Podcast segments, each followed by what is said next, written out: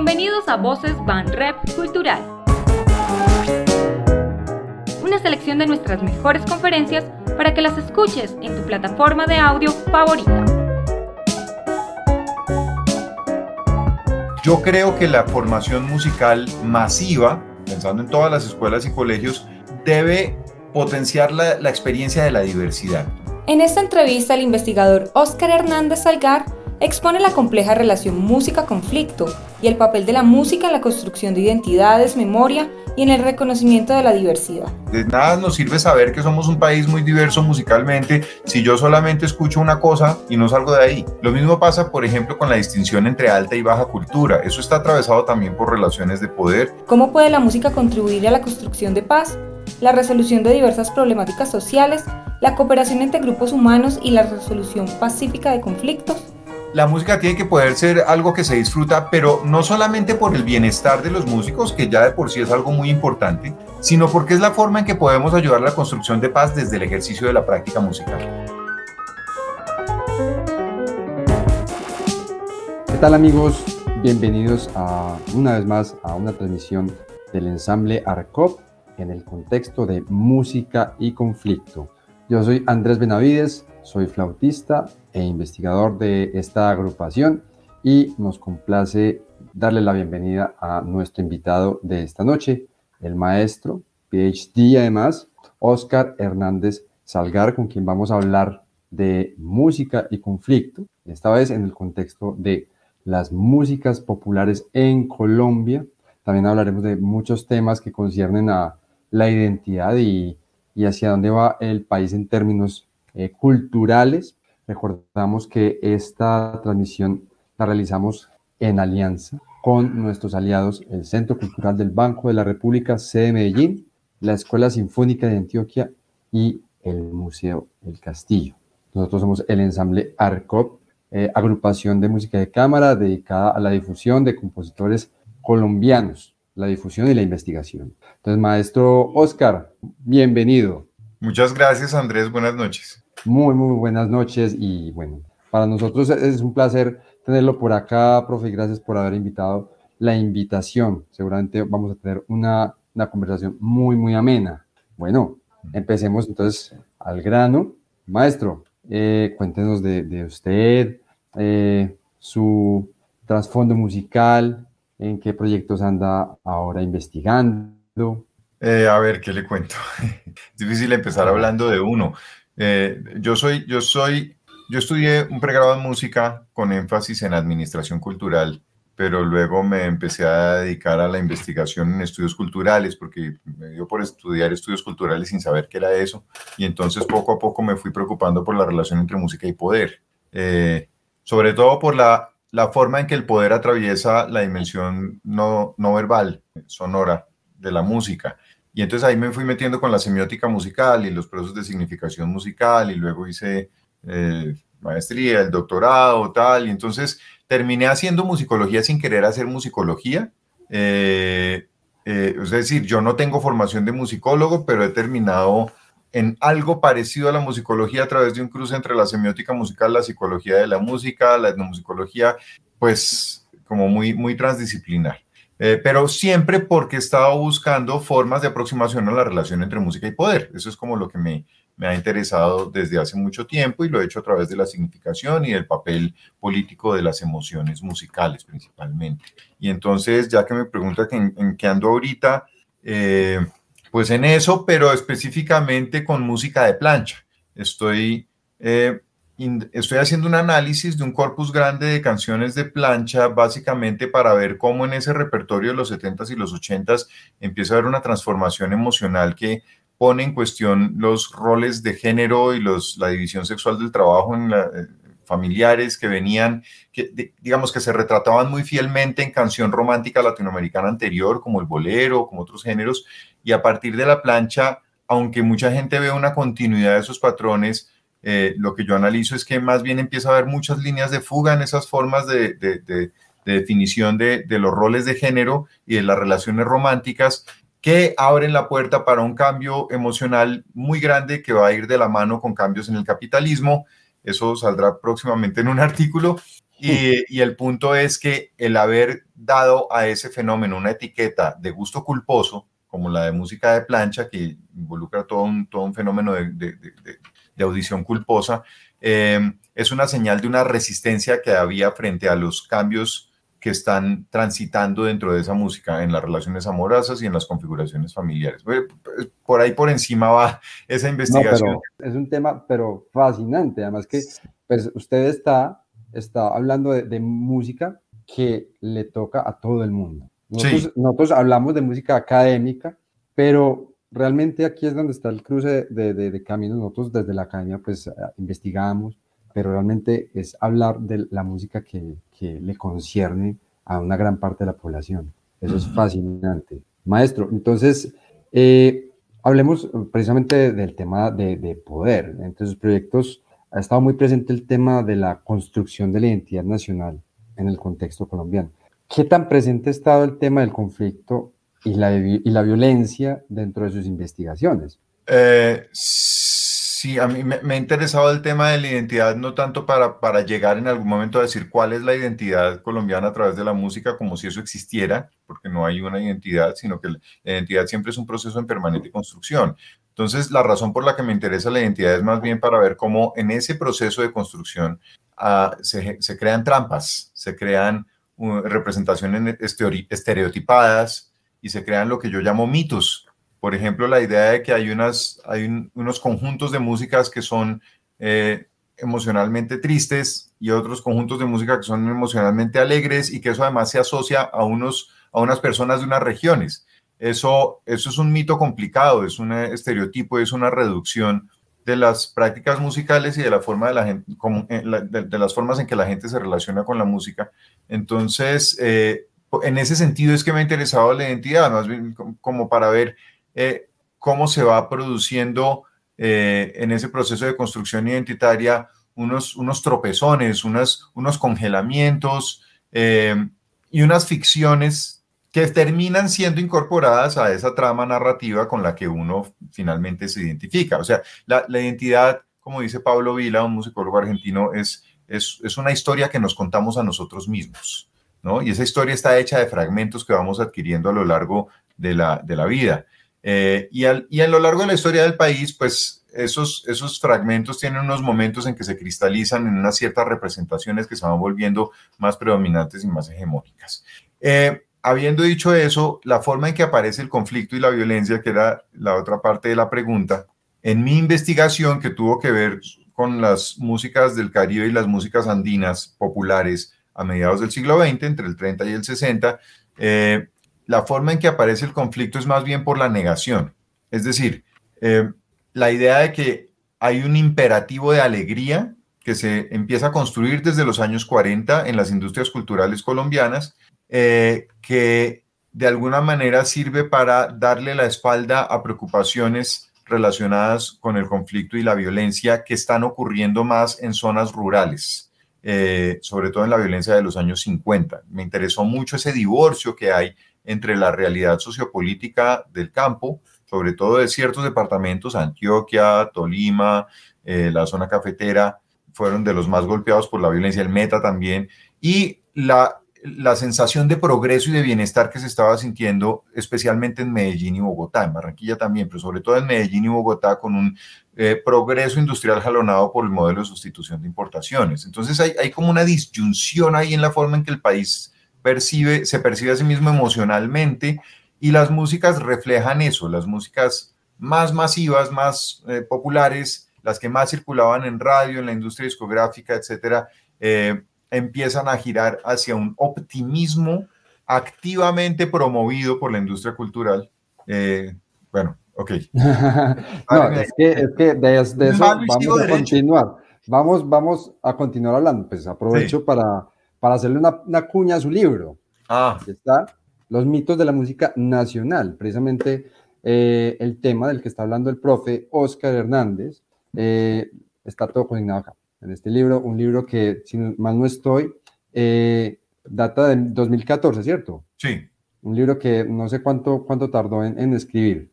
Pues fue resultado de mi tesis doctoral, es como cuatro, tres, cuatro años. Tres, cuatro años, con una información sobre todo después de ese marco teórico, se vuelve, pues es una maravilla leerlo, porque el marco teórico sí, confieso que me, me cuesta un poquito leerlo. un poquito Pero, pero, pero es, es, interesante luego, luego hablaremos de eso, sobre las, las relaciones de poder que, que ahí se establecen. Eh, antes de, de, ir a nuestra nota periodística, profe, eh, usted, eh, usted es guitarrista.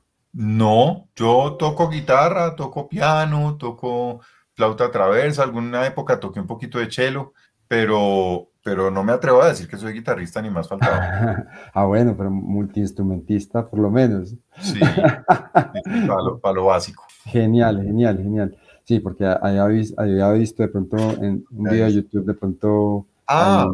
unas, unas tertulias que usted tenía ahí en, YouTube de pronto. De pronto, de pronto. Bueno, entonces vamos con esta nota periodística.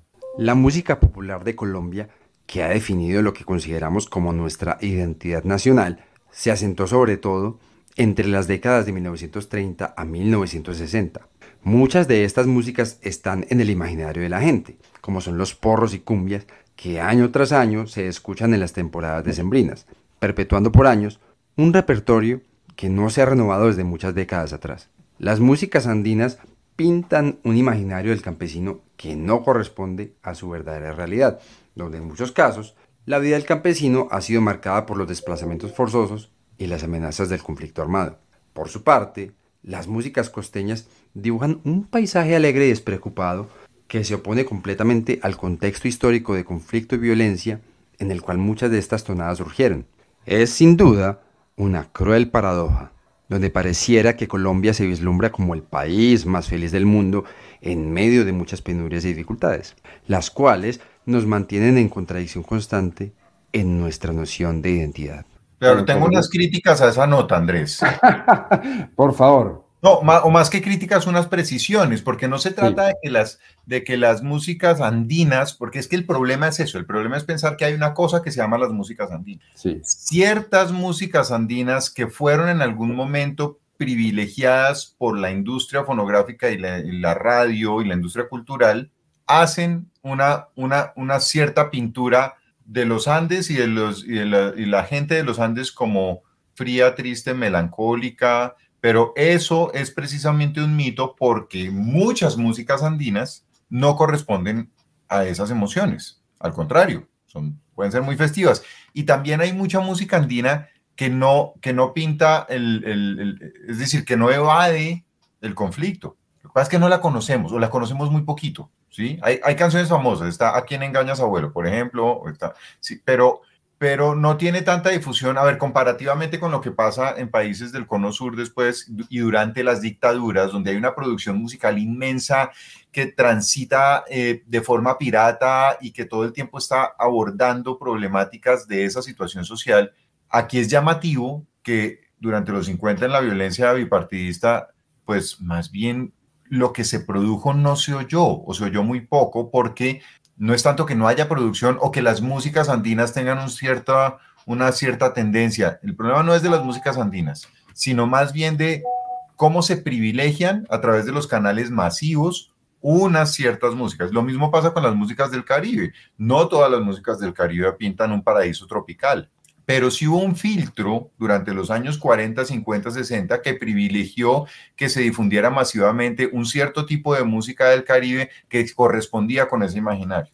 Pero, por ejemplo, está Máximo Jiménez, el creador del vallenato protesta, que, pero, pero que muy poca gente conoce. Existe el vallenato, tiene un nombre así impresionante, busque música de Máximo Jiménez, que, que fue eh, miembro de la Asociación Nacional de Usuarios Campesinos y participó en movilizaciones sociales, pero eso, el, punto es que hay unos silenciamientos y, y se privilegia una cierta producción por sobre otra en la difusión masiva. No es que no existan otras cosas, es que masivamente no se conoce. Exactamente. No, eh, ahí está, por ejemplo, la, diferencia de lo comercial, lo mainstream hmm. y lo underground.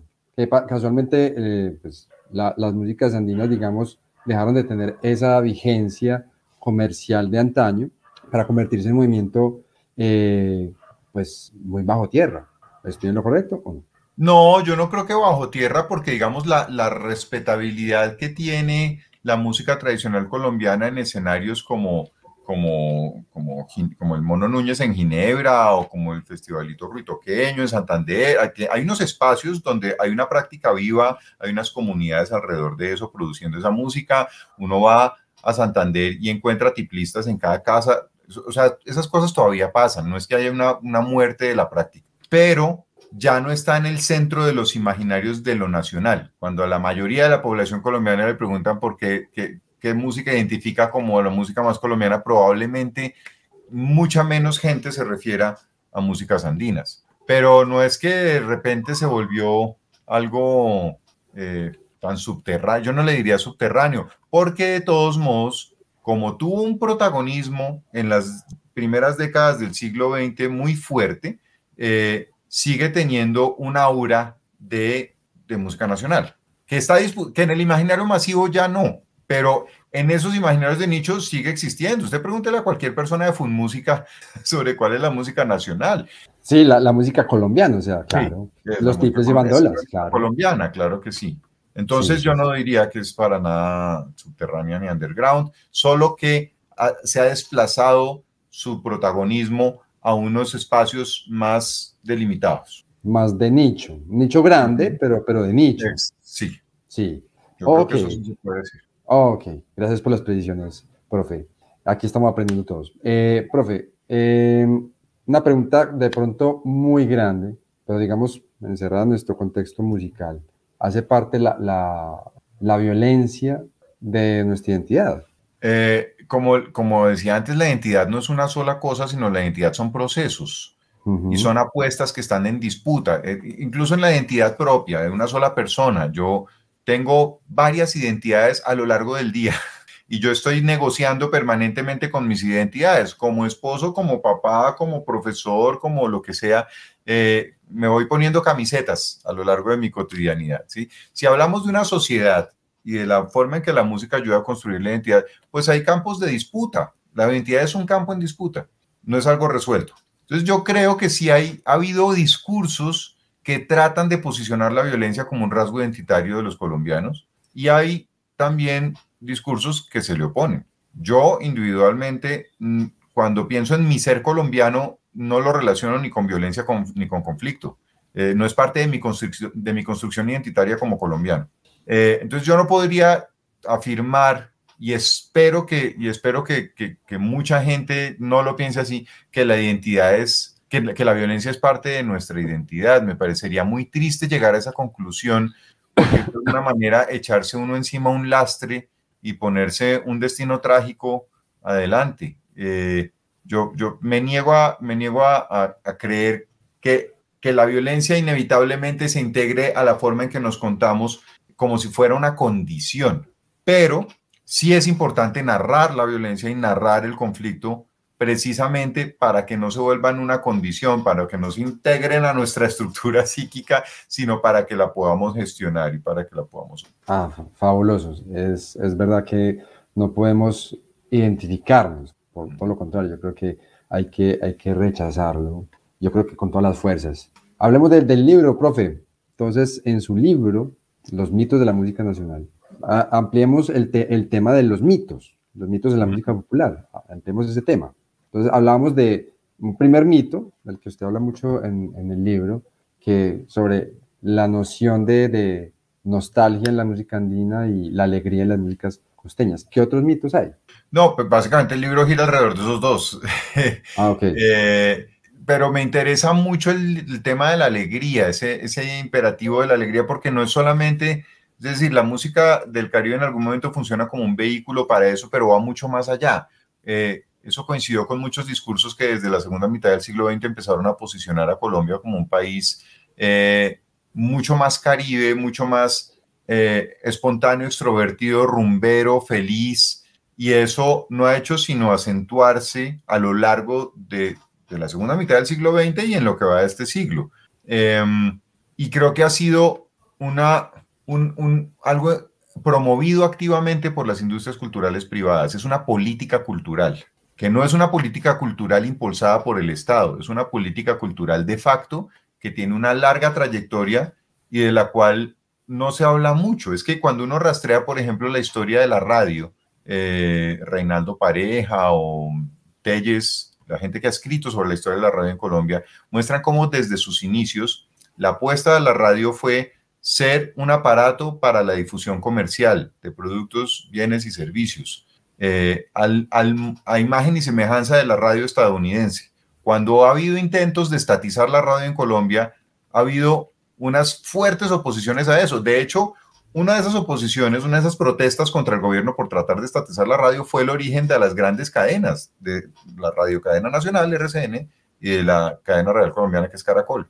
Fueron eh, cadenas que se encadenaron precisamente para protestar contra el gobierno porque no querían que los estatizaran y como resultado de ese pulso, de ese forcejeo, la radio y los medios en Colombia no han, no, no han ocupado el lugar de servicio público que tienen en otros países, por lo menos en la, en la concepción de cómo se gestionan y cómo son utilizados por la gente. Eh, son aparatos comerciales. Eso es una característica de, esta industria cultural que, que, no es igual necesariamente a otras industrias culturales de otros países. Entonces, ha habido una construcción activa de, una, de un imperativo de alegría, de optimismo, de espontaneidad, de disfrute, que, que, yo creo que arrancó a mediados del siglo XX de manera muy fuerte de la mano de las músicas del Caribe. Por eso me interesaba rastrear ese mito, pero no es algo que se acabe en el 60, es algo que continúa hasta hoy.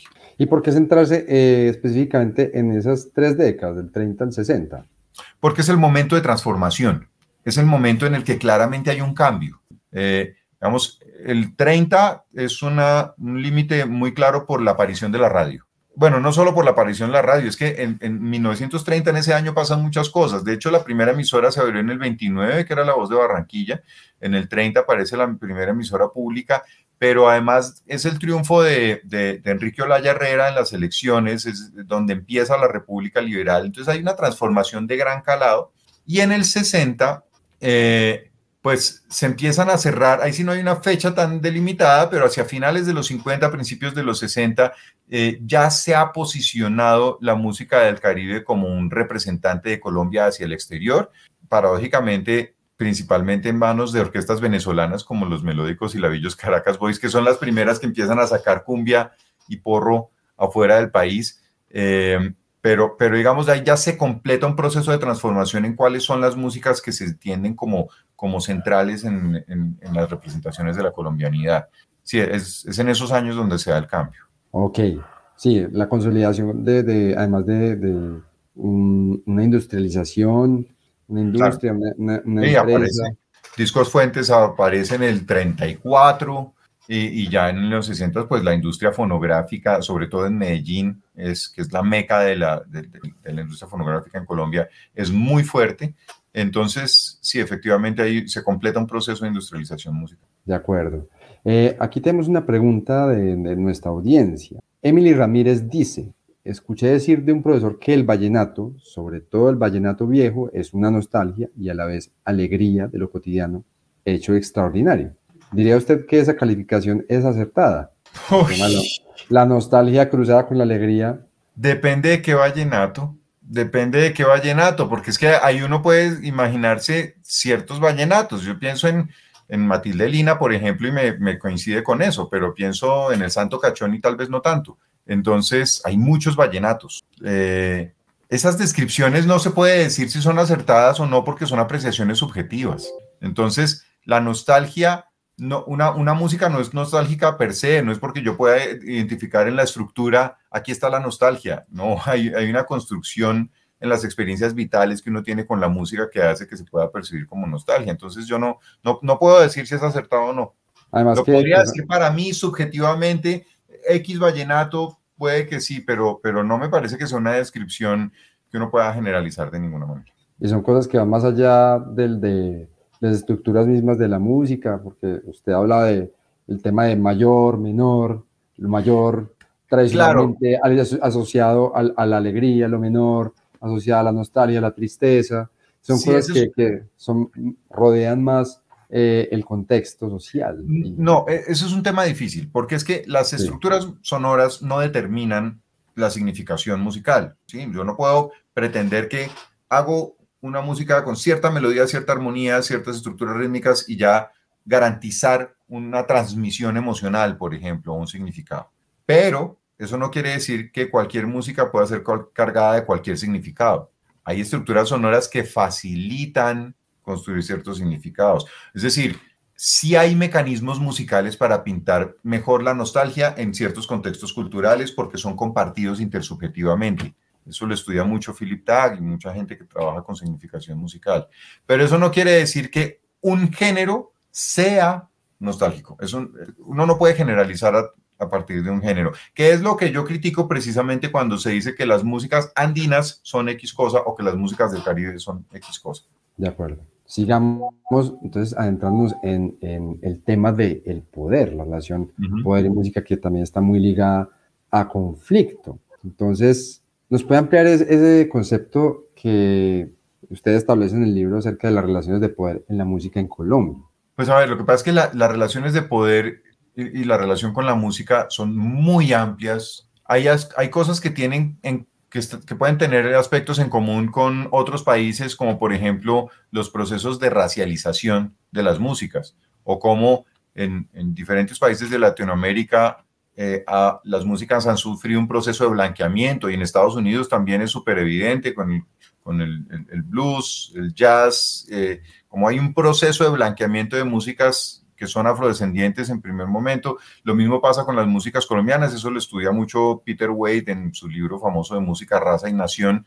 Eh, yo también lo abordo en este libro, pero digamos, procesos de blanqueamiento y procesos de racialización tienen que ver con el poder mucho y están en muchas prácticas musicales del mundo.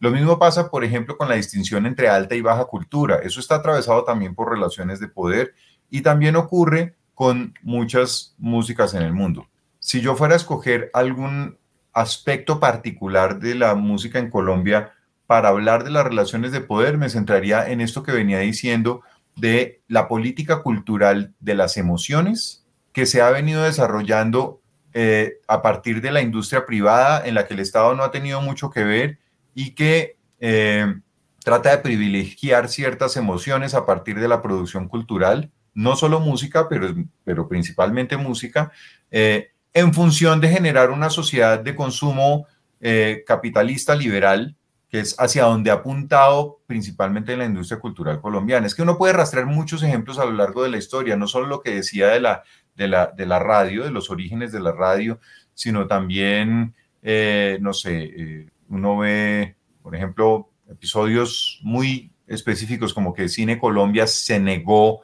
a circular en sus salas un documental que hablaba sobre la historia del conflicto. Eh, hay gestos de la industria que reiteradamente tratan de ocultar tensiones sociales, eh, sobre todo los, de los medios masivos. Obviamente no estoy hablando de medios alternativos, medios de nicho, etcétera, sino de medios masivos. Las industrias culturales masivas colombianas han desarrollado una política cultural que ha sido, digamos, tácita, no, ha sido identificada como política cultural, pero para todos los efectos funciona como eso, porque genera efectos en el, en, el comportamiento, en los eh, valores, en los imaginarios de la gente en Colombia de forma masiva.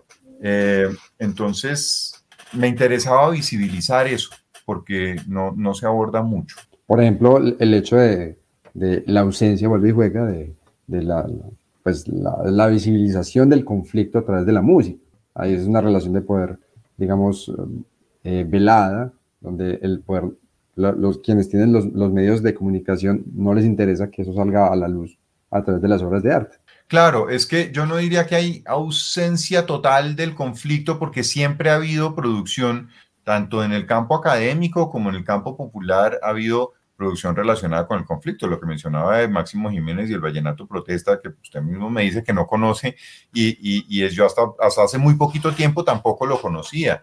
Em, pero sí ha habido una, una, forma de privilegiar ciertas cosas, no de manera explícita, sino a través de el favorecimiento de unas expresiones. Entonces, por ejemplo, en los años 50 eh, hubo toda una campaña en Medellín para promover el consumo de música nacional porque se creía eh, y uno de los estandartes de esto fue Camilo Correa desde la revista Micro, se creía que si uno aumentaba el consumo de música nacional, iba a aumentar también el consumo de textiles nacionales y de otros productos de consumo nacionales, y eso era clave en el modelo de sustitución de importaciones. Había que proteger la industria nacional y para eso había que estimular el mercado del consumo interno de productos nacionales. Entonces, ¿qué mejor forma de hacerlo que publicitando la, música, la música colombiana? Entonces, en, en medio de esa campaña se empieza a generar toda un fervor patriótico en las músicas colombianas, tanto del Caribe como andinas, que eran las que más eh, sonaban. Em, con un tono muy optimista. Entonces, incluso la producción de músicas andinas hay mucho bambuco, guabina, pasillo, que empieza a tener mucho más elementos sonoros relacionados con emociones positivas, es decir, la construcción melódica, en el uso de tonalidades mayores, eh, en la instrumentación, etc. Eh, por ejemplo, los bambucos de, José Macías, eh, de La Ruana, sí, que, que son como este, el espíritu de la colonización antioqueña como una oda al progreso y al futuro, vamos para adelante. Eso es distinto con el tipo de emocionalidad que marcaba la producción de la música andina de, los primeros, de las primeras décadas del siglo XX. Eso corresponde más bien con una campaña nacionalista que es muy fuerte en los años 50 y que corresponde con esa ola de progreso capitalista. Entonces, ahí hay una, hay una, una política cultural, una política cultural de facto, eh, que, se suma a una larga historia en la que nos hemos venido acostumbrando ese imperativo de la alegría. Hay una política cultural de alegría en Colombia que no ha sido suficientemente identificada y que ha servido para, lo que usted decía, para silenciar aquellas voces que se refieren directamente al conflicto, a la violencia. Yo tengo la hipótesis de que precisamente por ese silenciamiento en los años 50 empieza a aparecer en zonas rurales que eran las más golpeadas por la violencia, empieza a aparecer la música carrilera que reciclaba toda esta expresión más cantinera, cortavenas, depresiva, eh, tan angustiante que se vuelve después tragicómica, ¿no? Entonces lleva a cosas como lo que cantan las hermanitas Calle y eso, que ya se vuelve chistoso de, lo, de lo fuerte que es. Si no me eh, querés, te corto la cara con una cuchilla, eso es de afeitar. Exactamente. Entonces, eh, yo creo que precisamente eso empieza a pasar en zonas rurales y no lo hacen los grandes sellos discográficos, sino compañías más chiquitas que luego fueron absorbidas por los sellos grandes, pero que en principio eran independientes, lo que llamaríamos indies, em, que empiezan a, reciclar esa música y poco a poco empieza a haber producción nacional de música con, con, con esa mezcla entre corridos, tangos, rancheras, valses, eh, pasillos, muy triste eh, en principio, y que yo creo que es una reacción emocional a la centralidad que tiene la alegría y el entusiasmo y el optimismo en los medios más masivos. Fascinante, fascinante. Y eh, me llama la atención una frase del, compositor académico colombiano Antonio María Valencia, en, uno de sus ensayos sobre la, enseñanza de la música en Colombia, que decía que el campesino eh, había, había abandonado su tiple o su guitarra para escuchar música mexicana en los radios. Y eso es algo que incluso se, empieza a dar antes de los años 30, que es el periodo de, tiempo que usted está analizando. Sí. Es algo muy interesante. Aquí tenemos una, una pregunta. Antes de los 30 no podían oír radios porque no había radio en Colombia. Ah, no había radio, sí, sí. No, la primera en el 29, pero además tenía que hacer escucha colectiva porque era solamente la gente de mucha plata podía tener un aparato de radio en la casa, pero es interesante ver cómo en las esquinas de los pueblos se ponían aparatos para que la gente oyera, entonces la escucha de radio era muy colectiva. Sí, sí, sí, muy colectiva. Y eso, eh, toda esta permeación de, las rancheras y la música mexicana, me imagino que es lo que ahora ha permitido que, prolifere la llamada música popular. Pero yo creo que hay que analizar ahí ciertos cambios. Yo, en lo poco que he escuchado de Jesse Uribe y estos eh, exponentes de, lo que se llama ahora música popular, eh, no hay una carga emocional similar a la que había en la música de carrera de los 50. Y más bien, es más bien una música romántica que utiliza géneros como ranchera, pero es una ranchera ya más ranchera pop, eh, que digamos, obviamente tiene muchas relaciones musicales, pero emocionalmente creo que hay una diferencia. Es que lo que había en ese momento era, no sé, piense en Olimpo Cárdenas, Julio Jaramillo, piense en las versiones de tango que se hacían, ¿cómo es que se llamaba este cantante paisa que canta, Darío Budelo? Que cantaba también tangos.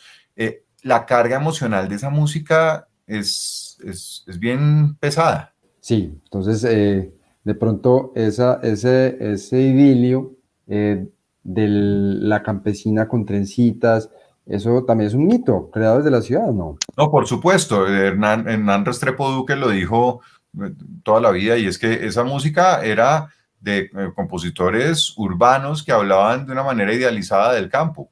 y, eso, eso ha sido la constante en las músicas, sobre todo en las músicas andinas, ha, sido producción de compositores urbanos de clase media, media alta, eh, muy letrados, bohemios, que, les gusta hablar sobre el campo desde la ciudad. sí, sí, eso, ha sido muy chistoso. No en todos los casos, claro, pero, pero sí ha sido un rasgo bastante reiterado.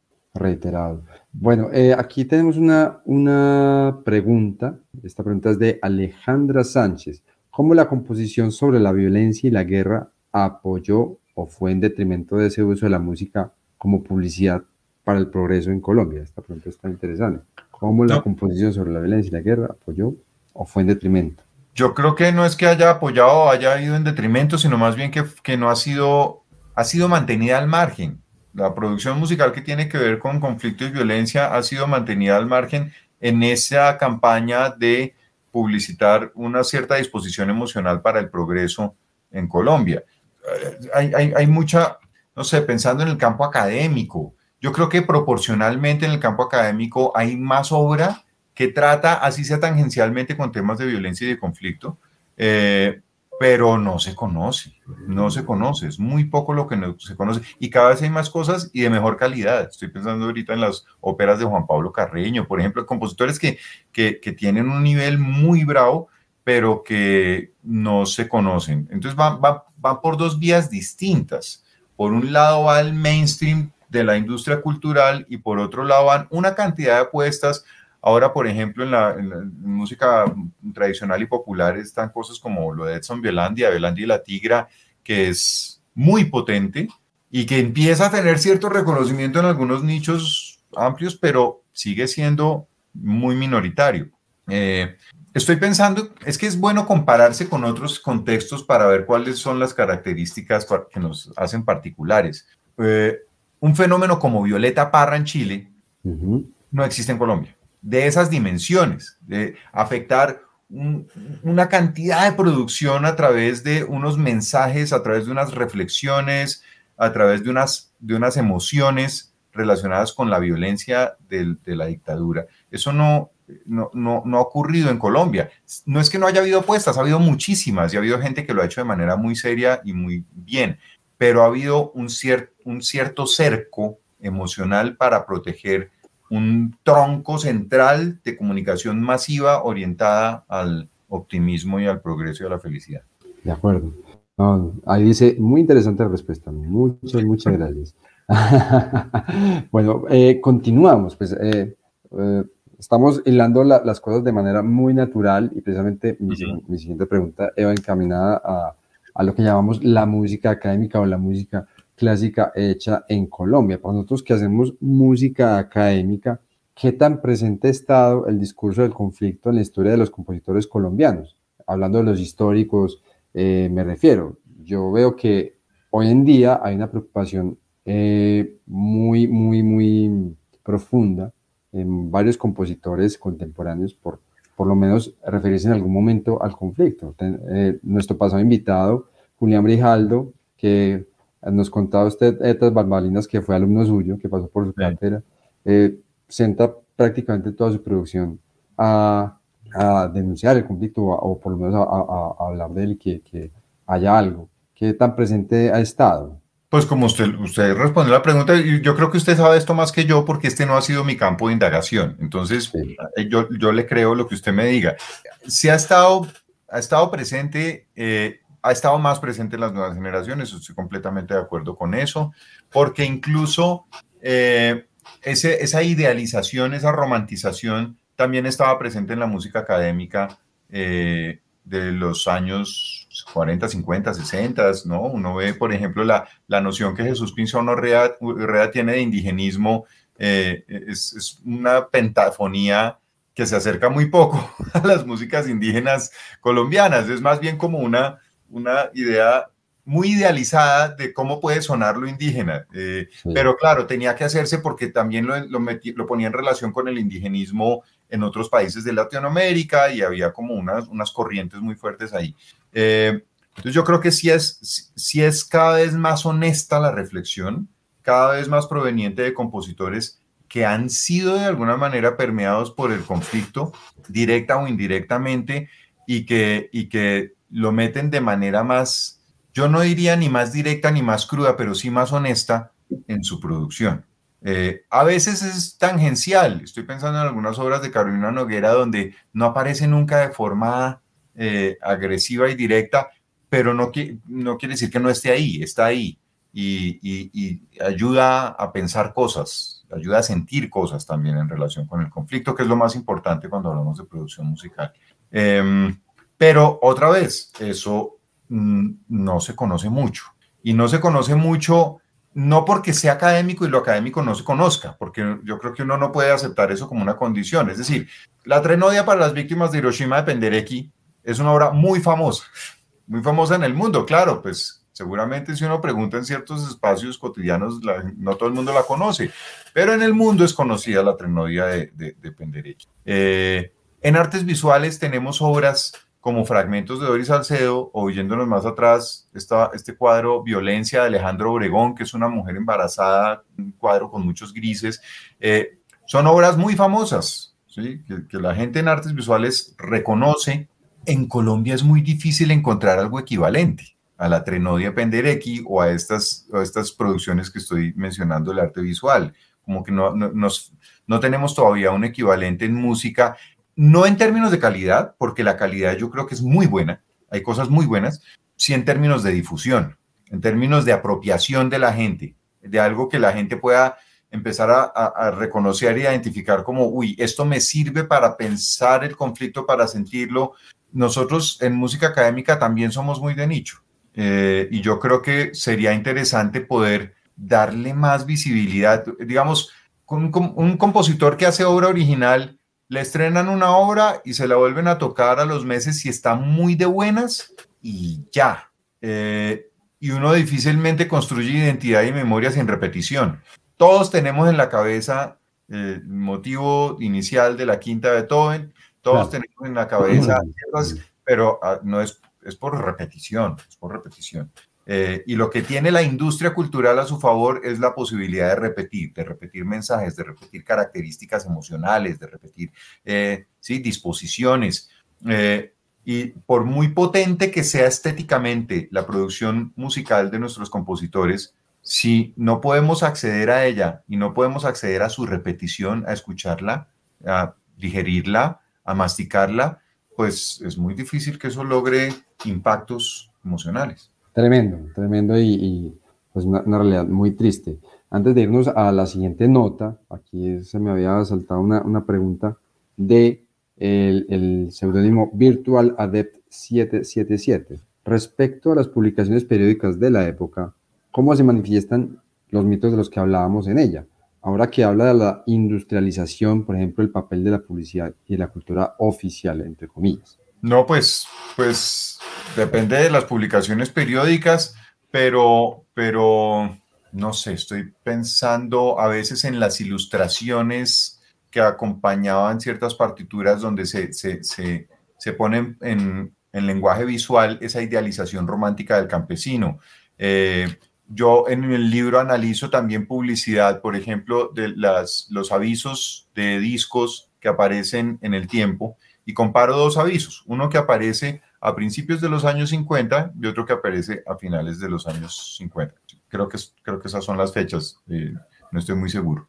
Y en el primero eh, se promocionan catálogos de música clásica y de, son, son varios, varios discos de música clásica y un catálogo de este, este, este ¿cómo es que se llama? El, el catalán que hace, que hace rumba, Javier ah, Javier Que, lo, lo, menciona en el libro, sí. Es un aviso de discos Víctor, un aviso de prensa de discos Víctor, donde se muestra cómo se asocia esa música con la sofisticación.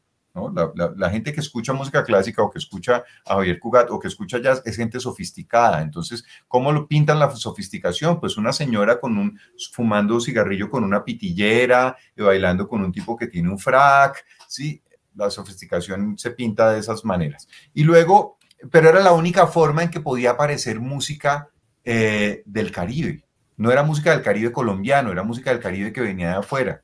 Y en ese caso era Javier Cugat que tenía rumbas rumbas pero, pero filtradas a través de, una, de un formato de Big Band, etc. Y luego, a finales de los 50, ya uno encuentra avisos como uno de discos tropical, en el que aparecen eh, porros y cumbias, y entonces ya la, hay también una pareja bailando en, el, en, la imagen del aviso, pero esa pareja ya no es, ya, ya no muestra ninguna sofisticación, es una pareja común de clase media por la forma de la vestimenta, etcétera. Entonces ya, ya, ya es permisible que la gente escuche música tropical, ¿no? Entonces, yo sé que no estoy respondiendo la, la pregunta directamente, pero uno puede ver no solamente en el discurso, sino también en cómo se representa a través de imágenes eh, y de otros recursos em, ciertas asociaciones entre valores y producción cultural. Entonces, eh, lo discursivo también es importante. Lo que mencionaba de Camilo Correa en la revista Micro, que era una publicación periódica, em, era una campaña donde semana a semana el tipo decía, hay que consumir música nacional. ¿sí? Y, también música nacional que, que alimenta el espíritu, que es positiva. Digamos, es decir, podría hablar de miles de ejemplos ahorita, pero pues uno tiene que, para poder contestar eso, ponerse a, a ver las publicaciones periódicas. Eh, creo que de los estudios más serios sobre publicaciones periódicas es la, del Mundo al Día que hizo Jaime Polanía. Eh, y ahí se rastrea la disputa entre la música, pues de, cómo entender la producción de una música nacional en el campo académico, en el campo popular. Y mucho de lo que Jaime muestra de esa, de esa colección de Mundo al Día, pues reproduce esas, esos imaginarios que caracterizaban a las músicas andinas de una cierta forma. Em, pues no sé, es que es una, una pregunta difícil de responder porque... Sí, es, muy muchas, muchas, muchas cosas. Bueno, vamos a, ahora con la siguiente nota que vamos a, hablar ahora sobre su perspectiva sobre las dinámicas culturales eh, que se promueven desde el, gobierno, hacia dónde va el país en, en términos culturales. Mucho se ha hablado y escrito sobre la utilidad del arte y la música en la construcción de la paz y del tejido social en el contexto latinoamericano, se ha acudido a la música llamada clásica o académica, aprovechando las bondades que tiene la práctica sinfónica orquestal como un mecanismo para alejar a la juventud de los vicios y los malos hábitos, brindándole a los niños y adolescentes de nuestros países una motivación diferente para afrontar la vida. Sin embargo, existen muchas críticas alrededor de estas iniciativas, donde se les acusa de imponer una cultura extranjera en detrimento de las tradiciones locales o por ignorar la diversidad cultural y musical de los territorios. Se abre el debate una vez más en torno a la noción de identidad nacional, resaltando la importancia que ésta tiene para construir la paz. Bueno, profe, ¿qué piensa usted acerca de, esto? A ver, ahí hay una figura que no podemos evadir y es Jorge Zorro como ministro encargado de Cultura. Vamos directo al grano. Eh, hay una propuesta que pone primero el presidente sobre la mesa, no no con un documento, sino a través simplemente de tweets o eh, anuncios públicos sobre la intención de crear un sistema de orquestas inspirado en el sistema venezolano. Eh, ese sistema, ah, y hablo del sistema venezolano, ha tenido muchas críticas muy sustentadas por varias razones. Una de ellas, no les voy a reproducir todas, pero una de ellas es ese discurso de que la música rescata a niños de condiciones vulnerables. Eh, varios de los estudios científicos serios que se han hecho estudiando el fenómeno del sistema han mostrado que eso es muy útil como propaganda, pero que muchos de los niños que se presentan eh, como rescatados son realmente jóvenes de clase media que nunca han estado en condición de vulnerabilidad real, o sea, que no pertenecen a las capas más bajas de la población. Ahí se han construido mitos alrededor de eso. Okay. Eh, Claro, es mejor estar haciendo música que estar en una pandilla, pero primero una cosa no riñe con la otra y segunda, cualquier otra práctica musical también puede servir para eh, mantenerse uno en una actividad que lo que lo que lo que, le, pues, que absorba sus energías vitales. podría ser tocar violín en una orquesta, pero también podría también puede ser hacer rap y también puede ser hacer hip hop o puede ser muchas otras expresiones. Entonces, lo que es preocupante es que se insista en un mito según el cual es la práctica orquestal la que rescata, como si, como si los niños necesitaran a veces ser rescatados culturalmente, la que rescata y sensibiliza como si no tuvieran ya una sensibilidad a los niños de condiciones vulnerables, cuando además se muestra a través de estudios que eso no es tan cierto. Entonces, ahí hay una cantidad de, de afirmaciones sin sustento que se hacen sobre las virtudes del sistema y se silencia ciertos algunos de sus problemas. Por ejemplo, que la estructura vertical y jerárquica que muchas veces prima en una orquesta se presta para que haya situaciones de abuso. Y, y ha habido muchos casos denunciados de abuso en el sistema. O para que haya una cantidad de gente que se forma y se frustra porque no llega a ser Gustavo Dudamel y en cambio Gustavo Dudamel es el que recibe toda la atención de todos los focos. Eso no quiere decir que ni yo esté en contra de la práctica orquestal, ni no me guste la música sinfónica, todo lo contrario. A mí me fascina la música sinfónica y me fascina la práctica sinfónica. Pero una cosa es que la práctica de la música sinfónica esté, y, con sinfónica estamos hablando no solo de orquestas, sino también de bandas, coros, etc. Una cosa es que la práctica esté, digamos, enraizada en unas comunidades que la disfrutan y que la hacen para, porque en esa práctica se realizan y sienten que eh, ejercen plenamente su derecho a la cultura.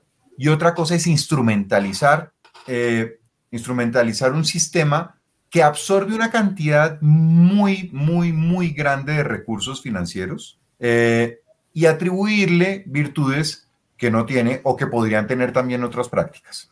Entonces, a mí lo que me preocupa son las sutilezas del discurso. Aquí no es una cuestión de blanco o negro es saber que en los detalles está el problema y los detalles no se abordan cuando se le hace propaganda un sistema así por encima o simplemente se anuncia que se va a crear. Dicho volvemos, esto, volvemos al tema del poder. Volvemos al tema del poder. Entonces, dicho esto, eh, Jorge Zorro ha cambiado su discurso en torno a esto. Al principio, cuando llegó recién al viceministerio, él hablaba de un estatuto epistemológico único para la música. Y ahora le encanta hablar de diversidad cultural y de enfoque territorial y diferencial. Ese cambio en el lenguaje, desafortunadamente, es solo un cambio en el lenguaje, porque en las políticas no hay una sustentación, no hay un documento que sustente firmemente y conceptualmente la propuesta que se está haciendo del proyecto de sonidos para la construcción de paz. Eh, no hay una consulta a la trayectoria que el país tiene en materia de política cultural. Inicialmente ni siquiera se contaba con la experiencia de Batuta o de la red de escuelas de Medellín o de la red de escuelas de Pasto, que tienen experiencias importantes, sino que se partía de ceros. Ahora, a partir de las críticas, eso ha cambiado, como ha cambiado también un poquito del lenguaje del ministerio. Entonces, sigue habiendo mucha preocupación no solamente en el sector musical, digamos, el sector musical ya se diluyó un poco la preocupación inicial que había por este cambio en el lenguaje, que yo estoy diciendo que es solo un cambio en el lenguaje, pero ha aumentado la preocupación en el resto del sector cultural, en patrimonio, en artes escénicas, en artes visuales. Hay, hay incertidumbre sobre cómo se están ejecutando los presupuestos, si es que se están ejecutando, porque la ejecución es bajísima, no hay unas políticas claras, no hay un discurso coherente que articule la política cultural en el país y por eso le hemos pedido en todos los tonos a el presidente que nombre a alguien en propiedad que tenga la capacidad para sacar adelante la política cultural. Claramente, Jorge Zorrón, que es un gran educador musical y seguramente sus ideas eh, son fantásticas para un escenario pequeño de formación musical, y digo pequeño en términos proporcionales, es decir, mucho de lo que él eh, sabe hacer es muy útil para formar profesionales en ciertos campos de la música. Eso nadie lo puede negar. Esa experiencia es supremamente valiosa. Pero es que estamos hablando de la cultura de un país. Entonces no hay, no hay una proporción, no, son conmensurables los dos campos, los dos escenarios. Eh, y, claramente sentimos muchas personas en el sector cultural amplio que no hay una dirección clara, no hay un liderazgo y que se necesita urgentemente alguien que pueda hacerlo. Qué fortuna eh, poder hablar eh, tener de primera mano eh, ese, ese, diálogo, eh, profe, porque yo, yo había tenido la oportunidad de, de, leer algún artículo suyo publicando, de pronto un artículo de opinión, eh, pero, qué bueno, qué bueno escucharlo así de, de primera mano. Aquí una pregunta logística de un usuario, que dónde se consigue el libro, Los mitos de la música nacional, poder y emoción de las músicas populares. Yo, creo que, todavía se, yo creo que todavía se puede pedir en línea. Eh, eh, aquí se consigue la edición de la editorial de la Universidad Javeriana y esa creo que en librería de la U o tal, tal vez en, en siglo XXI, pero no sé, no sé, no sé si queden ejemplares suficientes, sé que se reimprimió una vez, pero, pero no. Tal vez en la librería de la U.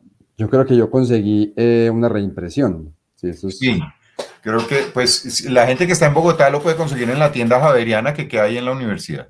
Ahí seguramente sí se consigue todo. Sí, a mí me hicieron el favor de traerlo precisamente de la, de la Universidad Javeriana.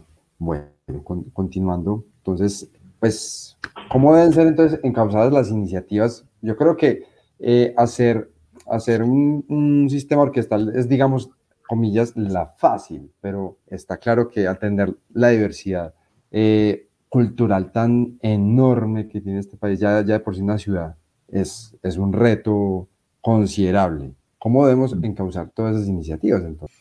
Pues las iniciativas, ¿cuáles iniciativas? ¿Las iniciativas de qué? Porque es que es importante ponerle nombre y apellido. Sí, sí, sí. Eh, las iniciativas, eh, digamos, para el acceso a la formación musical, por ejemplo, o pues en, el caso pues de nuestro de la música, que, que, que los, los, niños que, que, quieran acceder a la música no necesariamente se tengan que inscribir en, en, en una escuela clásica de, sí, sinfónica.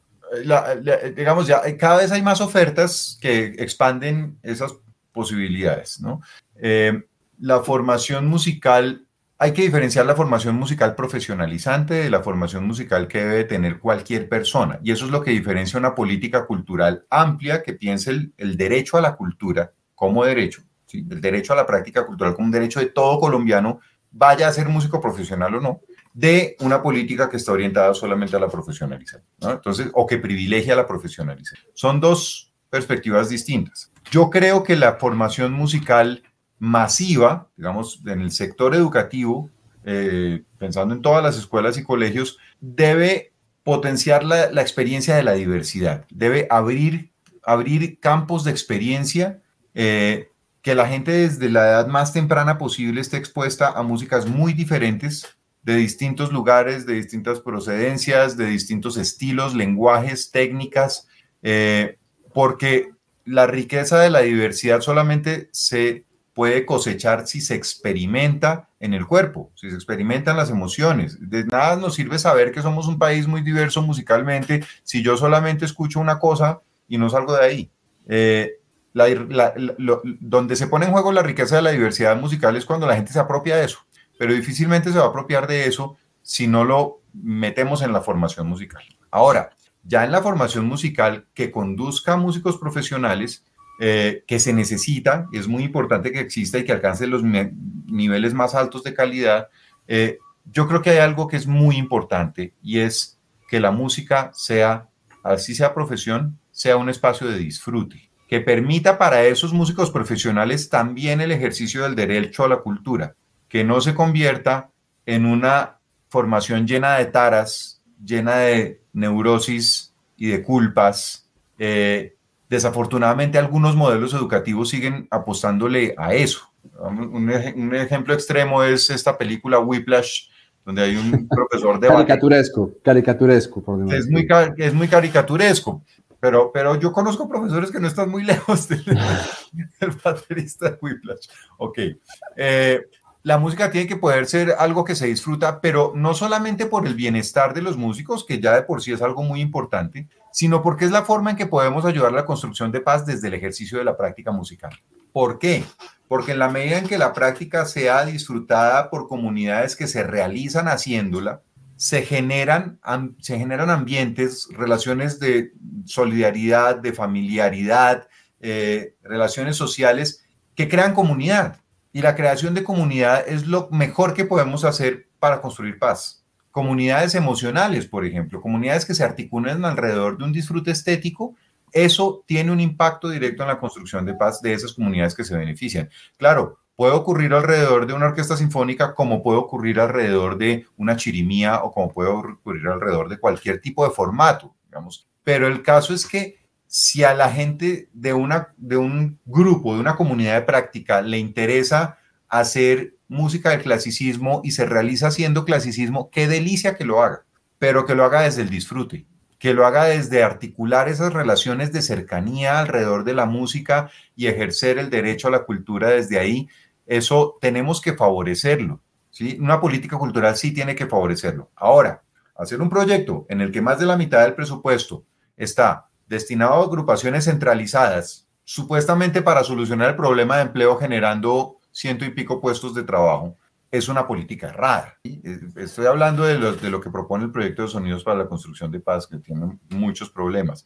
Eh, pero, pero eso no quiere decir que no vamos a fomentar todas las prácticas musicales siempre y cuando tengan esa perspectiva de disfrute, no de aprestamiento para un ejercicio laboral eh, eh, lleno de unas presiones y de unas dificultades.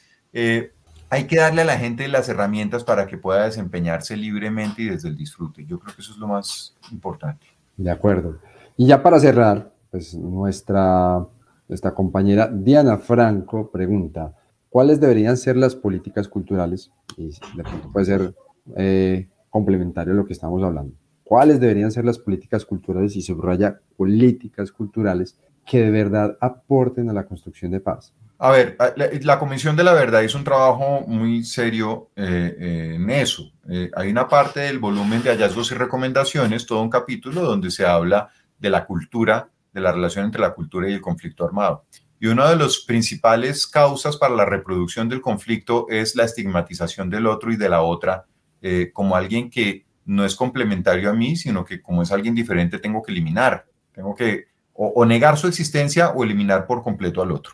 Eh, y eso pasa mucho en, nuestras, en nuestra cotidianidad, en nuestras ciudades y nuestros campos. Eh, yo creo que una política cultural necesaria es una que precisamente enseña a ver a la diferencia, enseña a ver al diferente, al otro, eh, al que considero inferior o al que considero superior o, o, aquel contra el que siento resentimiento, al, otro en general, no necesariamente es el otro indígena, aunque también el otro indígena, eh, enseña a verlo como parte de mí también, como, como un complemento, como una posibilidad que empieza a mostrar la potencia de la diferencia.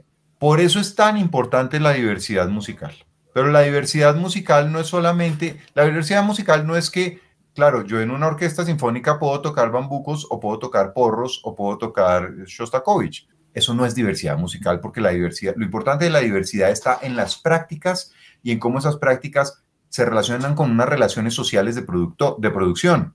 Entonces, lo que importa no es la superficie sonora, Estéticamente es importante la superficie sonora, pero en términos de diversidad lo que importa son las lógicas y los valores subyacentes a esa práctica. Entonces, eh, yo no sustituyo un formato instrumental por otro porque detrás del formato instrumental hay constructores de instrumentos, hay relaciones familiares, hay una cantidad de cosas que van detrás que son lo que le da sustento a la diversidad. Entonces, por eso hablamos en muchos ámbitos, tanto de, la necesidad de que desde las edades más tempranas los niños estén expuestos a experiencias diversas musicales, diversas sonoras, los mundos más amplios y diversos posibles.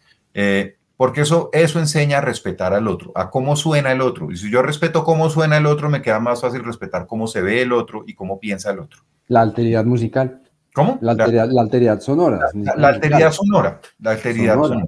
Exactamente.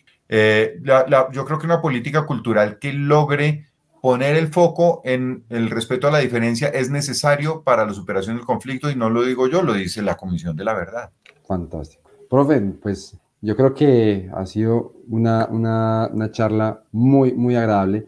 ya nos pasamos de, de, la hora, pero nos suele pasar. este es el, el promedio de, de tiempo que, que, nos están durando las charlas con nuestros invitados porque realmente eh, aquí tratamos temas muy fascinantes y tratamos que, que, que, los invitados se sientan cómodos con lo, que, con lo que saben hacer y con lo que saben profesar. Entonces, gracias por, por compartir todo ese conocimiento con nosotros y, o sea, esto podría dar para eh, música de conflicto 2, 3 y 4, toda una, una saga con, con el maestro Oscar Hernández. Muchísimas gracias. No, muchas gracias Andrés por la invitación, muy rico conversar de estos temas. es fascinante y de verdad con, con una, una, precisión eh, eh, técnica y, en cuanto a los conceptos, fabulosa. muchas gracias a las personas que mandaron sus preguntas. Gracias, de verdad, de verdad a, a, la audiencia que nos ha acompañado aquí, eh, nutriendo el conocimiento con nosotros. Le recordamos entonces que esto hace parte de nuestra temporada dedicada a música y conflicto. Los en vivos eh, van en paralelo nuestra, nuestra temporada de conciertos. También en este momento Arcov está realizando en compañía de Cocrea, les, les aprovecho para, para, hacer una publicidad, eh, una temporada dedicada a la mujer en, la música y acabamos de terminar una temporada de migración. Esta, esta transmisión en vivo fue realizada gracias a nuestros aliados, eh, el Centro Cultural del Banco de la República, C. Agradecemos también a nuestros aliados Escuela Sinfónica de Antioquia y el Museo del Castillo. Yo soy Andrés Benavides, flautista e investigador de la agrupación y les deseamos a todos una feliz noche. Feliz noche. Gracias.